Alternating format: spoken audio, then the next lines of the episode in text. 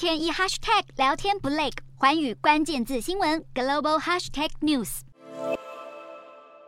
中国军舰在台湾海峡附近现踪，空中则是有战机出没。共军这几天连串军演已经打乱台海周遭航运，造成部分船只绕行避开台湾海峡，导致航行时间增加大约半天。一百八十公里宽的台湾海峡以及台湾以东的航道，是货船从东亚运输商品至美国和欧洲等全球市场的主要路线，包括在东亚生产的重要半导体和电子设备，而且也是天然气运送的重要路线。台湾海峡究竟有多重要？全球海运巨头马士基就表示，台海是全球最繁忙的航线之一，一年有百分之五十的货轮经过。如果这条路线被封锁，将会重创航运运能。